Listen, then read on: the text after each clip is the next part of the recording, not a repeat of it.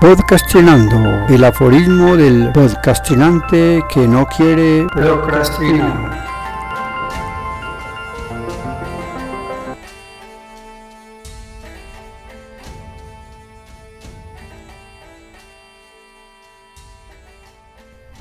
Aforismo número 17 de la cuarta temporada. Soldados caen del cielo forman eruptivos volcanes cuando se estrellan en el charco de agua, marchan al unísono como ejército dispuesto a calmar la sed de la tierra. Lluvia ácida.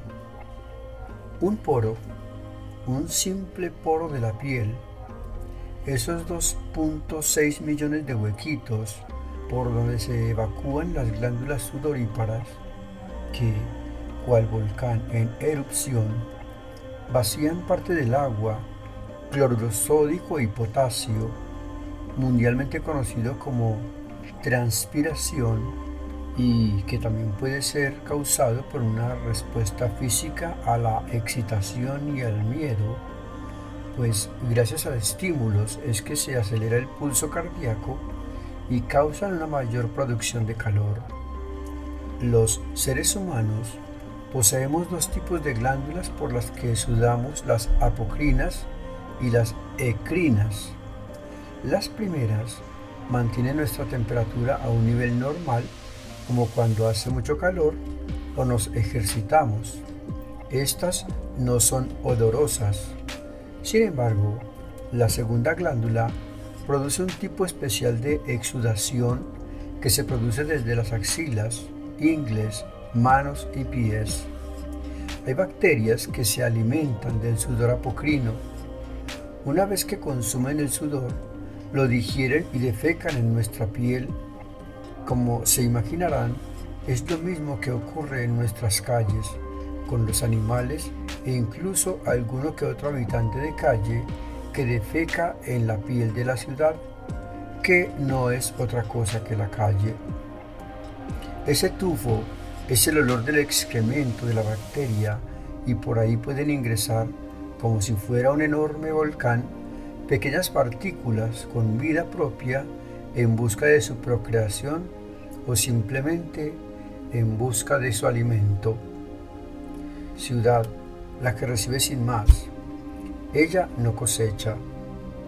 Las vertientes de sus ríos y quebradas no son otra cosa que nuestro sistema circulatorio y se llenan de bastimento, residuos de tela, colchones y demás porquerías que afean y afectan nuestra circulación.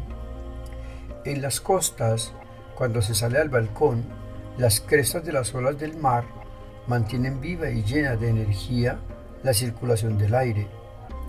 En el interior, las crestas estáticas de las montañas, con sus casas que no ondean en el pico, sino que semejan oleadas de ladrillo que adornan con sus coloridos tonos de pintura la estabilidad del terreno. Al fondo, icebergs de nubes se trasladan de un lado para otro.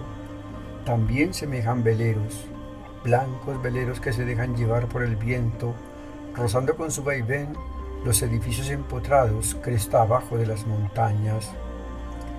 Hay una triangulación de júbilo, tristeza y apabullamiento.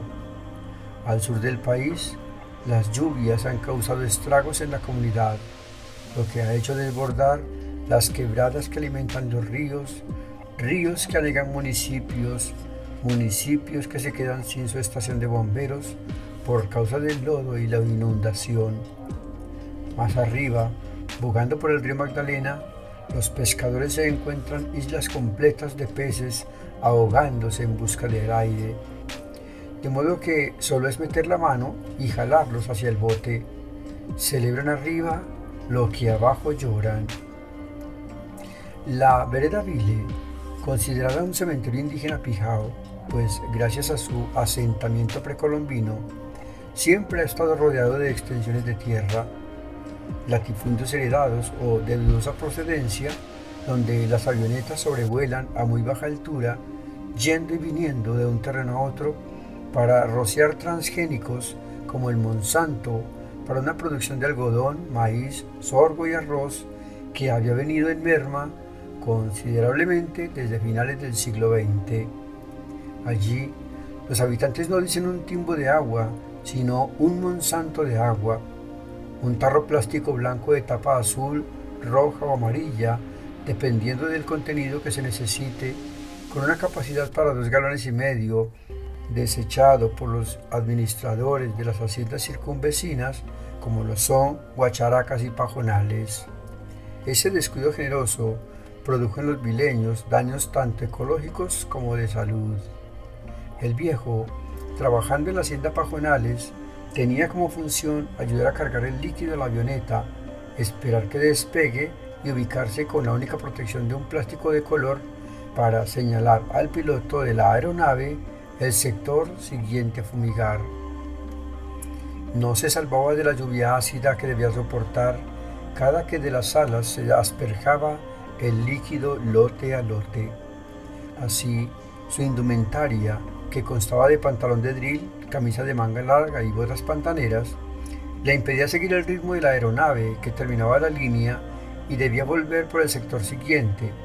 Le hacía más lento el caminar por el peso del líquido que traspasaba a través del ruinoso protector en toda la piel y los orificios corporales.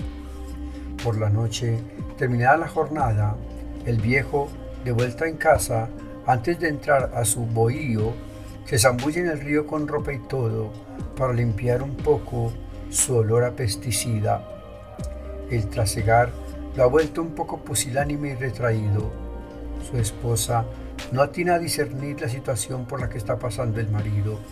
No se queja mucho, pero entiende que esas jornadas tan arduas de ir y venir lo están afectando en su comportamiento.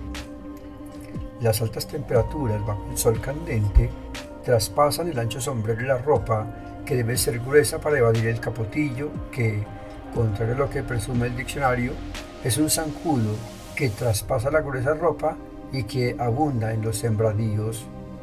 Ella misma considera su pesadumbre y aburrimiento ante semejante esclavitud y él tampoco se ve terminando su vida en semejante ámbito de explotación de largas jornadas laborales por tan escaso sueldo. La tiene clara y no considera seguir.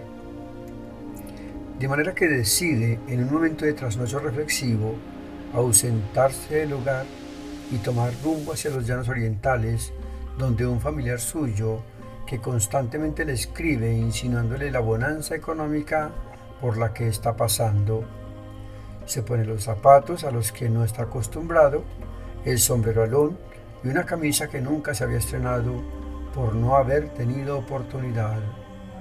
Él ya no lo recibió y volvió con su mujer a los tres meses con un bulto de pescado seco y dinero para la comida de varios meses. Espere en el próximo capítulo Iglesias que tumban fieles.